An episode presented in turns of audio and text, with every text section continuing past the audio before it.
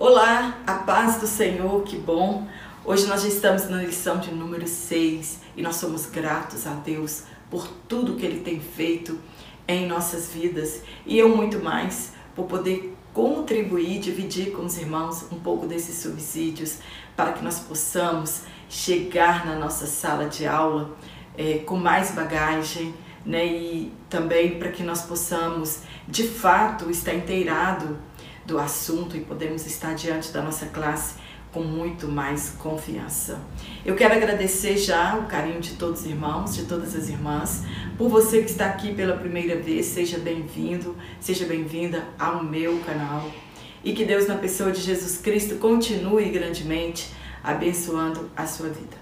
Eu sou Jane Martins de Souza, sou professora, também superintendente de escola bíblica dominical.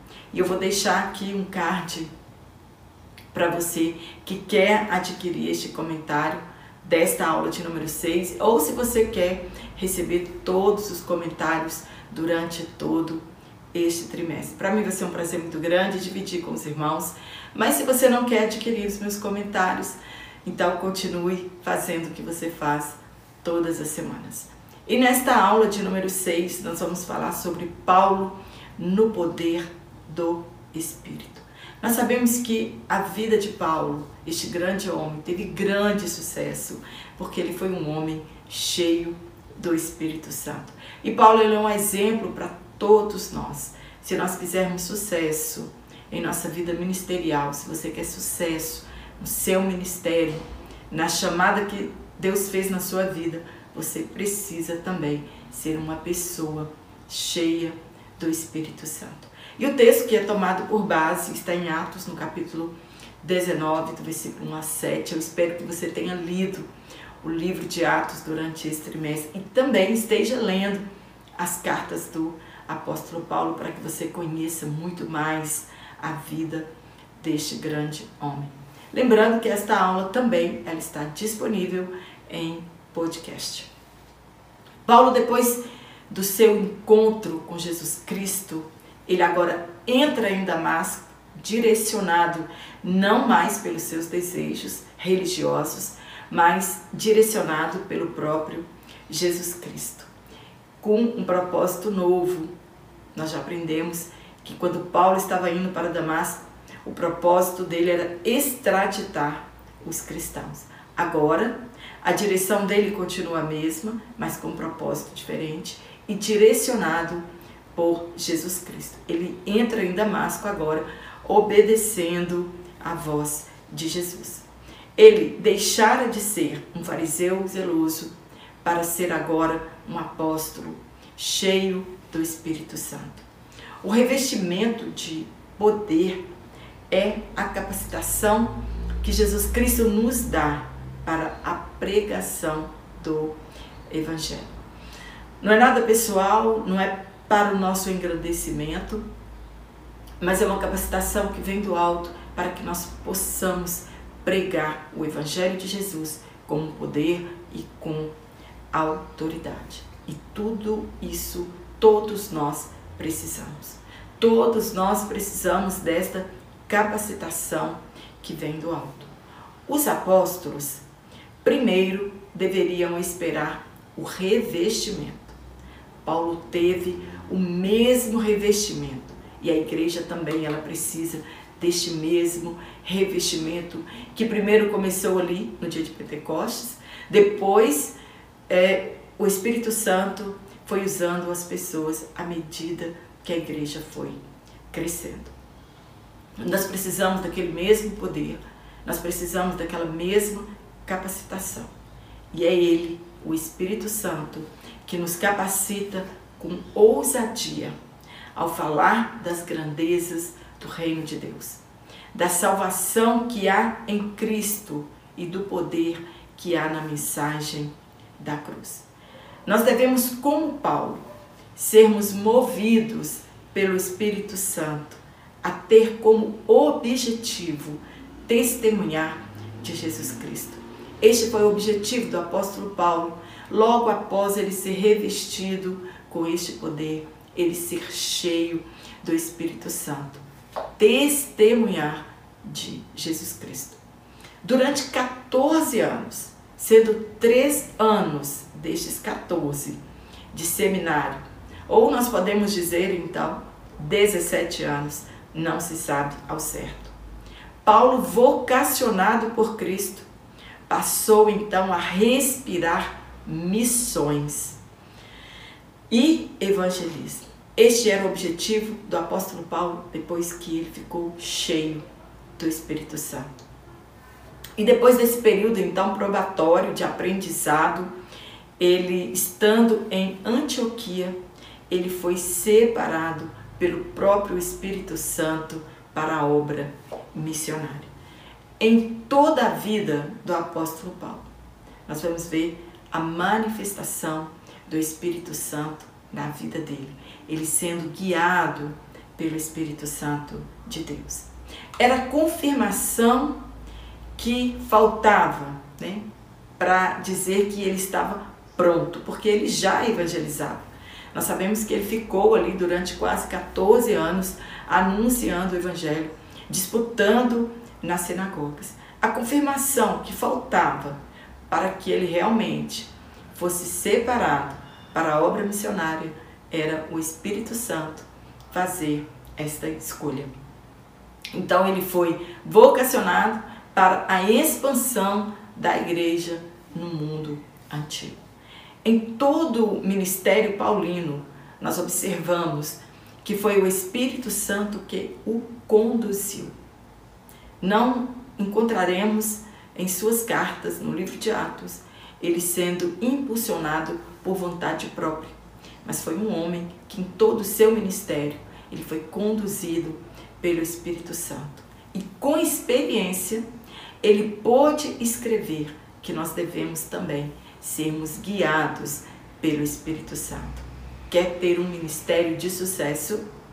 Seja guiado pelo Espírito Santo, assim como o apóstolo Paulo foi. O ministério de qualquer pessoa, para ele ser de sucesso, ele tem de ser no poder do Espírito Santo.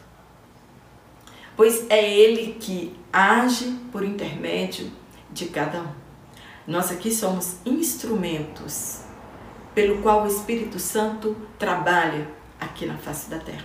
Então, nós somos o canal por onde o Espírito Santo trabalha e opera com poder aqui na terra. A glória é dele, nunca é nossa. Assim como foi na vida de Paulo, ele quer usar pessoas neste século e operar maravilhas. Depende de nós querermos e desejarmos sermos usados pelo Espírito Santo. Nunca foi Paulo, sempre é o Espírito Santo, tanto na vida dele como na nossa vida. A diferença é que ele se entregou sem reservas e deixou se usar como canal de bênção aqui na terra. Esta é a diferença entre Paulo e muitos outros hoje, que não entregam né, suas vidas sem reservas, tem condição, tem limitação para que o Espírito Santo use, mas com o apóstolo Paulo nós aprendemos diferente. Foi um homem que não considerou nada mais do que ele tinha, né, seus títulos, sua posição social. Entregou-se sem reservas para que fosse usado como um vaso de honra pelo Espírito Santo. Nós podemos afirmar que a Bíblia é a história de homens e de mulheres cheios do Espírito Santo, sendo a história do Espírito Santo antes e depois do Pentecostes. Nós encontramos em toda a Bíblia Sagrada a ação do Espírito Santo. No tópico 1, nós vamos falar pregando a Cristo no poder do Espírito Santo. No ponto 1, Paulo movido pelo poder do Espírito. Hoje nós não abordaremos as viagens missionárias do apóstolo. É, nós teremos que ter o cuidado para não entrar nessas viagens nesta lição de número 6, porque nas lições futuras nós vamos falar detalhadamente a respeito das suas viagens. Nós teremos uma aula específica eh, retratando as viagens missionárias do apóstolo Paulo, a primeira, a segunda a terceira viagem missionária e por que não dizer também a quarta viagem missionária de Paulo. E nela nós retrataremos o que impulsionou o apóstolo Paulo a fazer tudo que ele fez e como ele fez. O combustível na vida dele foi o mesmo dos doze do colegiado e deve ser o mesmo combustível que nos move a unção do Espírito Santo em nossas vidas. É esta unção que nos capacita a pregar o Evangelho e testificarmos de Jesus Cristo. Muitas pessoas têm dúvida né, do que ser, do que a unção do Espírito Santo, do que uma pessoa ungida, não é uma pessoa ungida, é uma pessoa cheia do Espírito Santo. Desde a sua conversão, Paulo ele foi um homem movido pelo poder do Espírito Santo. E agora o seu discurso era pregar Cristo crucificado e ressurreto. Ele só poderia pregar tal mensagem por intermédio do Espírito Santo. Da mesma maneira que confessamos Jesus somente pelo Espírito. No ponto 2, o caminho de pregação. Paulo, enquanto ele viveu, ele respirava o Evangelho de Cristo. Nada mais lhe importava se não fosse anunciar Jesus Cristo. Se não fosse a unção que ele recebeu, ele não poderia fazer a obra de Deus com excelência. Ele era ousado, destemido, intrépido e cheio de unção. A rota do seu ministério foi Damasco, três anos na Arábia, né? primeiro Damasco, depois três anos na Arábia, depois um retorno a Damasco. Ele fora perseguido pelos judeus, fugiu pelos muros, indo a Jerusalém, ficou ali 15 dias, retornou para Damasco, onde ficou por vários anos ali pregando o Evangelho. Depois de 14 anos, retornou a Jerusalém, sendo levado por Barnabé, porque ainda eles tinham um pouco de medo é, do apóstolo Paulo, né? E aí então ele conhece todos os apóstolos, anunciou a eles o que ouvira do próprio Jesus, foi aceito pelo colegiado, pregava para os judeus e gentios, mas recebeu uma revelação que ele não seria aceito ali pelos judeus. E ele deveria então partir de Jerusalém. Então, de retorno a Antioquia, que era a igreja mãe né, deles ali, é, quando oravam e jejuavam, o Espírito Santo então separou Paulo e Barnabé para a obra missionária. Sua primeira viagem missionária partiu dali, de Antioquia. E partiram dali então para o mundo antigo. Nós não podemos esquecer que no dia de Pentecostes haviam pessoas de várias nações, né? mais na frente nós vamos falar sobre isso, peregrinando para a festa, exatamente para onde Paulo e Barnabé seguiram viagem. Quase que em todas as cidades que eles foram, todas as províncias que eles foram, eles encontraram discípulos ali, convertidos. Aquelas pessoas que estavam lá no dia de Pentecostes levaram a semente do Evangelho. Então, por onde e Paulo passaram, eles encontraram discípulos convertidos né, em Jesus Cristo. Quando eles retornaram, cumprindo a missão, relataram tudo e quão grandes coisas Deus fizera por eles e como abriu a porta da fé. Na segunda viagem missionária, decidiram visitar os irmãos para fortalecê-los na fé. Tinham terminado, passaram algum tempo ali na Antioquia e decidiram, pelo Espírito Santo, voltar naquele mesmo lugar para fortalecer a fé daqueles irmãos que eles deixaram lá. Então, nessa segunda viagem missionária, havendo uma contenda entre levar João Marcos ou não, Paulo e Barnabé se separam e eles seguem então essa segunda viagem missionária com Silas e Timóteo. Em todas as viagens missionárias de Paulo, houve a ação do Espírito Santo. Na primeira, eles foram separados por ele, o Espírito Santo, pediu que se separasse Paulo e Barnabé para a obra missionária. Na segunda viagem missionária, nós vimos o poder do Espírito Santo.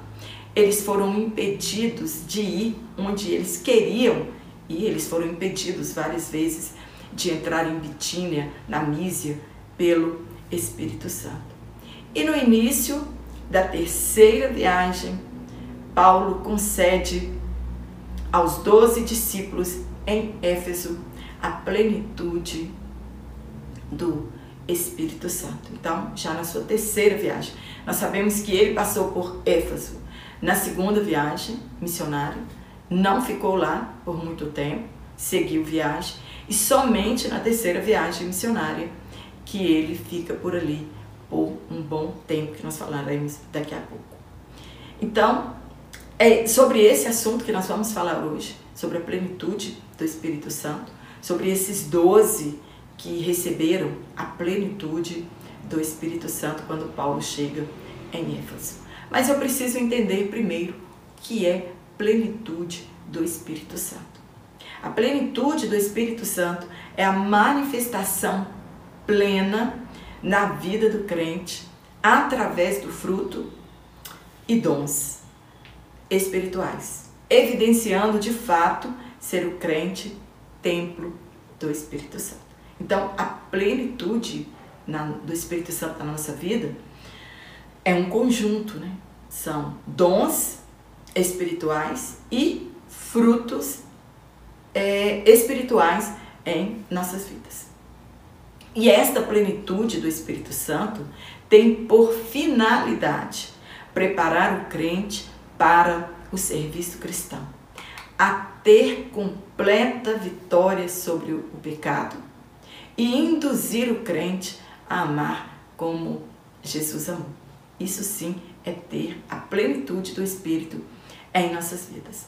No tópico 2, nós vamos falar sobre o argumento de Paulo sobre a plenitude do Espírito. Já sabemos o conceito de plenitude do Espírito, agora nós vamos ver qual foi o argumento de Paulo sobre esta plenitude, né? É, sobre essa transformação toda do Espírito Santo nas nossas vidas. Como o nome já diz, o Espírito Santo ele tem a função de santificar aqueles que creem e ele age por completo em nossas vidas. O Espírito Santo ele não trabalha apenas em uma área das nossas vidas, mas ele trabalha em nossa vida, em nosso corpo como um todo, né? Um todo. O Espírito Santo ele não trabalha é, em só uma área. Ah, ele transformou essa área da minha vida, mas a outra área ainda precisa ser transformada. Não, ele trabalha em um todo. Na salvação, no momento em que nós cremos em Jesus como Senhor e Salvador, nós arrependemos de nossos pecados somos regenerados. Imediatamente recebemos o Espírito Santo. Toda pessoa que se converte a Cristo, né, que arrepende dos seus pecados e está em Cristo Jesus, ela já tem o Espírito Santo em sua vida. Então, aceitou Jesus como Senhor e Salvador, recebemos o Espírito Santo em nossas vidas. Ele é a nossa garantia. Aí nós somos justificados, santificados e o sangue de Jesus faz a propiciação por nós. E a ordem, ela não pode ser alterada. Primeiro é preciso crer para ser salvo e depois podemos ser cheios do Espírito Santo. Não tem como uma pessoa que não crê em Jesus Cristo, não fez confissão da sua fé, ser cheio do Espírito Santo. E esse ser cheio do Espírito Santo é receber a unção com o batismo que nos capacita e que nos ilumina. É por isso que nós somos revestidos deste poder. Somente após crermos é que recebemos o batismo no Espírito Santo. Mas esse batismo no Espírito Santo nós podemos receber antes do batismo em águas, ou depois do batismo em águas, ou no momento do batismo em águas. Mas a ordem que deve seguir é que primeiro é necessário crer. Precisamos entender o motivo de sermos revestidos. Por que, que nós somos revestidos? Por que, que a intenção de Jesus Cristo foi enviar o seu Espírito Santo para nos revestir de poder? É para nos capacitar a pregar o Evangelho.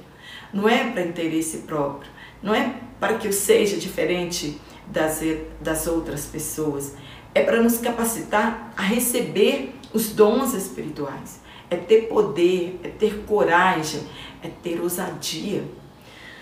Na primeira vez que Paulo esteve em Éfeso, ele não sentiu desejo de permanecer ali naquele lugar. Chegou em Éfeso um judeu chamado Apolo, eloquente e poderoso nas Escrituras. E ele conhecia somente o batismo de João, que era o batismo para o arrependimento. Ele falava ousadamente, mas ele precisava conhecer mais a respeito do caminho de Deus. Sempre nós precisamos conhecer mais a respeito do caminho de Deus. Muitas pessoas são eloquentes, falam muito bem, mas conhecem pouco acerca do caminho de Deus. E quando ele foi a Corinto, ele já pregava com mais ousadia e graça pelas Escrituras que Jesus era o Cristo. Ele aprendeu com Priscila e Áquila. Hoje somente somos ignorantes acerca das Escrituras e do ministério de Jesus se nós quisermos, pois nós temos a Bíblia à nossa disposição. Eles tinham apenas o Antigo Testamento e agora nós temos também o Espírito Santo. Eles não tinham uma literatura impressa como nós temos, comentários bíblicos como nós temos para buscar recurso daquilo que nós não entendemos. Então, muitos erraram no passado por causa deste motivo, pois a Bíblia ela era proibida aos leigos e acorrentadas aos púlpitos das igrejas. Mas glória a Deus que hoje nós temos a Bíblia é a nossa disposição. E Apolo, quando ele ensinou em Éfeso, ele ensinou baseado naquilo que ele conhecia e do que ele tinha vivenciado. O batismo de João Batista. E quando Paulo chegou, ele já não estava ali mais em Éfeso. Ele já tinha ido para Corinto. Mas ele aprendeu com Priscila e Áquila. Quando eles viram ele pregando com tanta coragem e ousadia nas sinagogas, eles o chamaram em particular e ensinaram a ele sobre todas as coisas. E é claro que ele deve ter recebido batismo no Espírito Santo. Então, quando Paulo chegou ali em Éfeso, né, Apolo é que tinha ensinado muitas pessoas ali, ele encontrou 12 né, discípulos, então ele inquiriu aqueles 12 discípulos, que provavelmente também eram discípulos de João Batista, se eles já haviam recebido o batismo no Espírito Santo. Eles afirmaram que não, que conheciam apenas o batismo de João. Alguns é, daqueles apóstolos, né, eles não conheciam. Então, quando Priscila e Áquila ensinaram a Apolo em particular, como nós já falamos, ele recebera o batismo no Espírito Santo. Porém, aqueles doze eles ainda não conheciam e não tinham recebido, porque não foram instruídos como Apolo tinha sido instruído. Estes homens, eles eram chamados de cristãos pré-pentecostais. Paulo faz essa pergunta para eles porque é uma necessidade ser ungido pelo Espírito Santo. Muitas pessoas ainda não são e não sabem a importância desta unção. E outros, infelizmente, não desejam ser cheios do Espírito Santo. Não acham necessário ser cheios do Espírito Santo. É claro que o batismo no Espírito Santo não é uma condição para nós sermos salvos, mas eu preciso desejar esta unção, este poder, né? receber esta coragem e ousadia que muitos têm recebidos. Então, é uma necessidade particular e é uma necessidade para a igreja que nós sejamos cheios do Espírito Santo. Se você não acha necessário, a partir de hoje, ache necessário esta unção para a sua vida. E está à disposição dos salvos e está à nossa disposição. Basta nós crermos e nós seremos cheios do Espírito Santo. Mas o primeiro passo é crer e sentir desejo de ser cheio. A pergunta de Paulo é: Recebestes quando crestes ou depois que creram em Jesus o Espírito Santo? A unção do Espírito Santo? A ordem é essa: é crer e ser batizado nas águas e no Espírito Santo. Responderam que nunca ouviram falar disso. É claro que eles já conheciam sobre o assunto, pois eles eram discípulos de João Batista e ele mesmo falou acerca do Messias e que quando ele viesse, ele batizaria com o Espírito Santo. Eles eram judeus, conheciam as Escrituras. O que eles de fato quiseram expressar é que desconheciam que o Espírito Santo já havia sido derramado desde o Pentecostes e desta unção, unção subsequente à conversão, a unção ela é para propósitos específicos, como desde o Antigo Testamento. Então, o que eles desconheciam é que o Espírito Santo já havia sido derramado, mas eles conheciam sobre ele. Era impossível um judeu e um seguidor de João Batista não ter ouvido falar a respeito do Espírito Santo. Então, essa unção do Espírito Santo, ela é subsequente à conversão. Então, é preciso crer primeiro para ser cheio do Espírito Santo. Paulo explicou para eles a diferença dos batismos, eles creram, foram batizados nas águas. Alguns comentaristas dizem que eles foram, é o único caso de que eles foram batizados outra vez, mas provavelmente eles não tinham sido batizados ainda, eram apenas discípulos de João Batista. E Paulo impôs as mãos sobre eles, sendo eles então cheios do Espírito Santo, e falavam línguas e profetizavam. O segredo é crer. E se você crer, você será batizado no ou com o Espírito Santo. E Paulo ficou ali em Éfeso disputando nas sinagogas por cerca de três anos. Nós falaremos sobre isso na próxima lição. O terceiro e último tópico a fonte de ensino de Paulo sobre o Espírito Santo aos Efésios. Baseado em que, né, onde ele buscou ensinamento, aprendizado para ensinar aquelas pessoas a respeito do batismo no Espírito Santo. Primeiro, primeira fonte dele, e que deve ser a nossa também, as Escrituras como fonte de revelação sobre o Espírito Santo.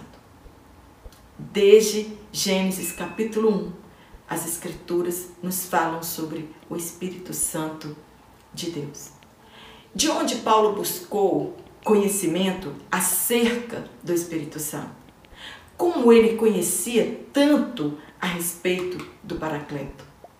Paulo ele era fariseu, profeta e mestre no judaísmo, doutor da lei. Conhecia as escrituras como ninguém.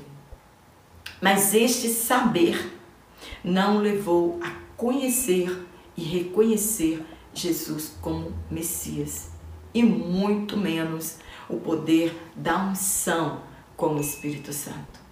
Porém, depois do seu encontro com Jesus, as escamas espirituais caíram, né? também saíram de seus olhos, e ele pôde ter o Pentateuco como fonte para conhecer mais de Jesus e do Espírito Santo. A letra sozinha, ela mata.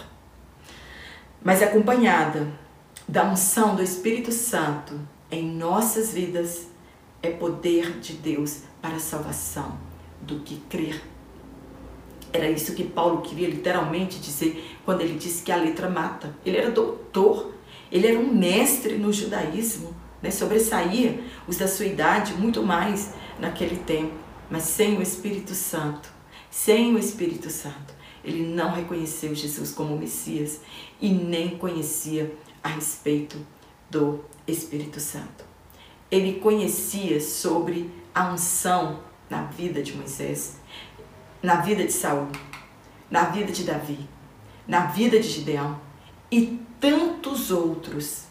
Porém, o que ele desconhecia era que a atuação do Espírito Santo lá no Antigo Testamento, ela era esporádica. Ele vinha, usava a pessoa para um propósito específico e voltava para o céu. Vinha sobre e não dentro da pessoa. O Espírito Santo no Antigo Testamento, ele agia de forma subjetiva, de forma individual. Agora é para todo o que crê. Essa era a fonte do apóstolo Paulo. No ponto 2, o Pentecostes como fonte da revelação do Espírito Santo. Paulo não vivenciou aquela experiência no cumprimento da promessa de Deus. Ele não viu esta promessa. Ele não vivenciou essa experiência no dia de Pentecostes. Mas, claro, que ele estava ali presente naquela festividade. E a notícia correu em Jerusalém e aos confins da terra. Mas na casa de Ananias viveu a mesma experiência de ser cheio do Espírito Santo. Ele não viveu a experiência do Pentecostes, mas o Pentecostes foi uma fonte de pesquisa e de busca para que ele se inteirasse né, da manifestação do Espírito Santo. A mesma emoção vivenciada pelos doze é a mesma para nós, quando nós fomos batizados. E baseados em nossa experiência, nós podemos incentivar outros a crerem e a também serem cheios do Espírito Santo, assim como Paulo fez. Agora, não mais de forma subjetiva, usando uma pessoa de vez em quando na história e para propósitos né, específicos, mas agora em toda a carne. Era o cumprimento, é o cumprimento né, que está registrado no profeta Joel, em toda a carne e operando nas nossas vidas ao mesmo tempo, me usando aqui, usando você aí e usando milhares de pessoas neste mundo inteiro, em todos os lugares. Jesus Cristo continua ainda batizando com o Espírito Santo. É somente crer.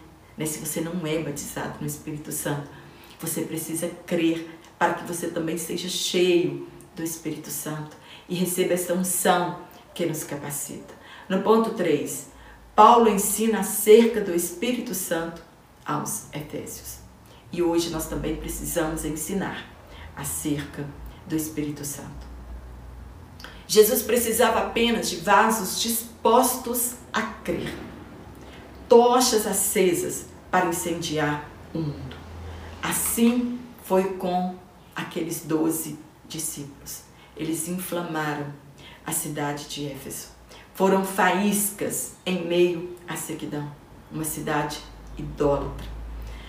Paulo não ensinou que o batismo de João ele era desnecessário ou sem valor.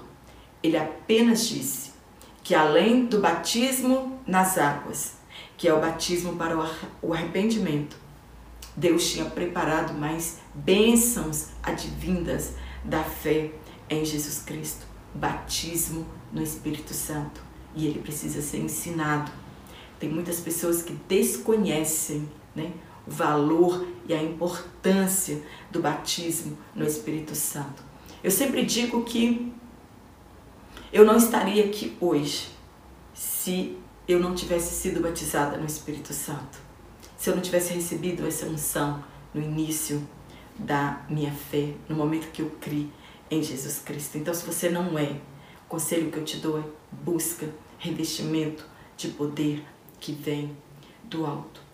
Todos precisam ser revestidos de poder, de unção, para nós vencermos as aflições do tempo presente, de ousadia e de coragem para nós fazermos a obra de Deus e estarmos aptos para sermos usados com os dons espirituais. Porque para receber dons espirituais, você precisa ter sido cheio do Espírito Santo, ter sido batizado no Espírito Santo. Aí você é apto para receber os dons espirituais. Sinais e prodígios é a marca externa da presença do Espírito Santo. Não é apenas para nós falarmos em línguas estranhas na oração ou no culto, mas anunciarmos com intrepidez que Jesus Cristo é Senhor e Salvador, para que a igreja cresça em número e em graça. Amém? Então, se você